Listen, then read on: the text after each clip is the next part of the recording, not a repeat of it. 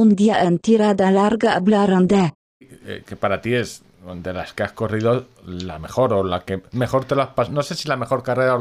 Creo que el comentario fue la mejor organización que has visto nunca. Y tú has visto muchas organizaciones de carreras. Entonces te quería preguntar por, eso, ¿qué, diferencia hay en Boston? Tú has corrido Valencia, has corrido Barcelona, Sevilla, has corrido. Son grandes carreras. Mm. ¿Qué diferencia ves para que tú creas que es la mejor? Bueno, más que mejor, o sea, ni, ni creo que sea. No, no, ni mejor organizativamente, que tampoco. También se le puede criticar tres o cuatro cositas y tal.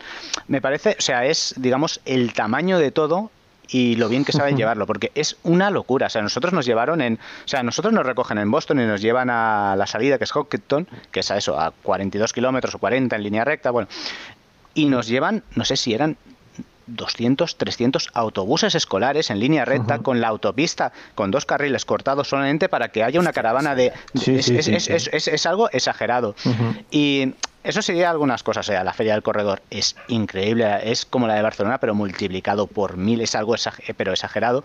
Pero sobre, sobre, todo a mí, lo que me gusta de Boston ya no es tanto organizativamente, que está muy bien montada, que claro que es A, la historia, o sea, toda la historia que tiene detrás, que es lo que la ha hecho grande, y ve la sensación, el sentimiento que hay en la ciudad y esto de, de, puro atletismo, no sé, no sabía decirte. Es, eh, yo, los recuerdos que tengo es tanto en la carrera como en la previa, que salí a trotar con un, con un amigo dos días antes, ir, ir corriendo por la ciudad y la gente te iba animando. O sea, te iba diciendo, good luck, guys. Que, o sea, nos, veía, nos veían cara de, de estos no son de aquí, o sea, tienen pinta de. Están preparados ya para, para esa. Sí, sí, muy metidos en carrera.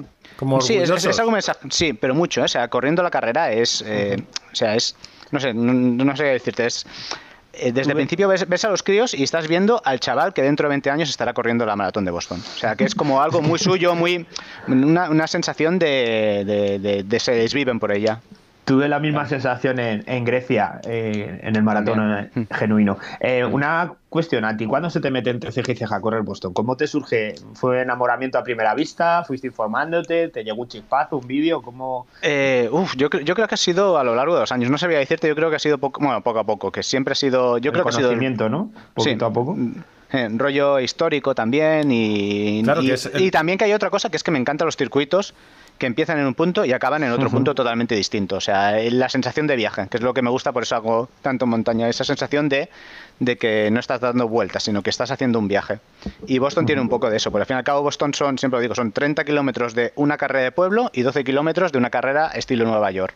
O sea, estilo de, maratón, de ciudad urbana. Los primeros 30 es una locura. Son pueblos volcados con la gente con la gente ahí fuera. O sea, es, no sé, es, eh, es de piel de gallina, yo te digo. claro, es que lo normal, al menos en España, que es que todo el mundo que haga una mayor, bueno, o empiece por Berlín, que es la más cercana, o que directamente tenga el Nueva York entre ceja y ceja, eh, como la grande. Y realmente no, no tienen bueno, tienen que ver porque son muy grandes, pero Boston como que respira ese aire no sé, más. Bueno, yo. yo y, que, hay que ganarse el derecho de correrla.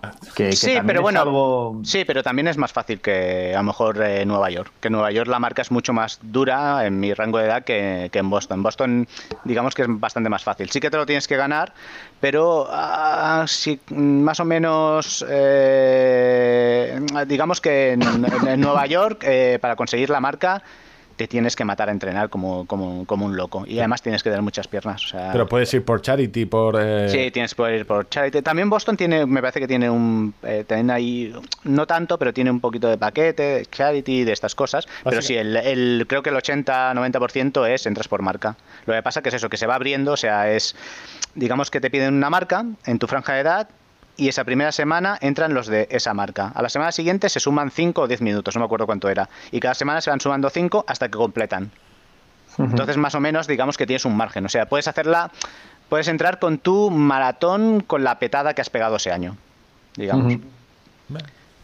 y, de Panoja? ¿Cuánto cuesta ir a Boston? De Panoja me salió, porque esto sí que lo noté a saco. O sea, yo, yo fui a Boston, digamos, entre comillas, por error. O sea, porque la anécdota está en que. O sea, es una patanada. Sí, más o menos. O sea, la, historia está en que muchos amigos iban para Boston y tal, que tenían la mínima, y yo tenía la mínima, pero no tenía en esa época, era en plan, Buah, es que es, o sea, es que es carísimo, es carísimo, es carísimo el viaje, el alojamiento allí, vivir en Estados Unidos es, es, es muy caro. Y no sé, me dio un, un puntazo de, va, te apuntas y si te dicen que, que sí, dices que no. O sea, que, ¿qué pasa? Lo que no sabía, lo que no sabía, y eso que había dado lo- lo- el número de cuenta, es que al automáticamente te dicen que sí, te cobran los 200, me parece que fueron 240 napos o así. Y claro, a ver, a ver cómo voy yo a decir después, oye, me han mirlado 240 napos y no podemos ir.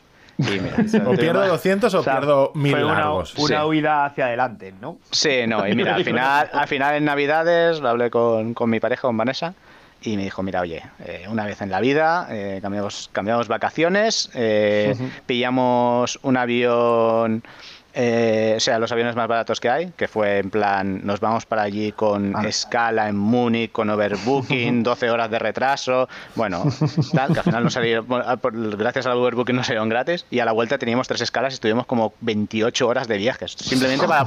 Sí, sí.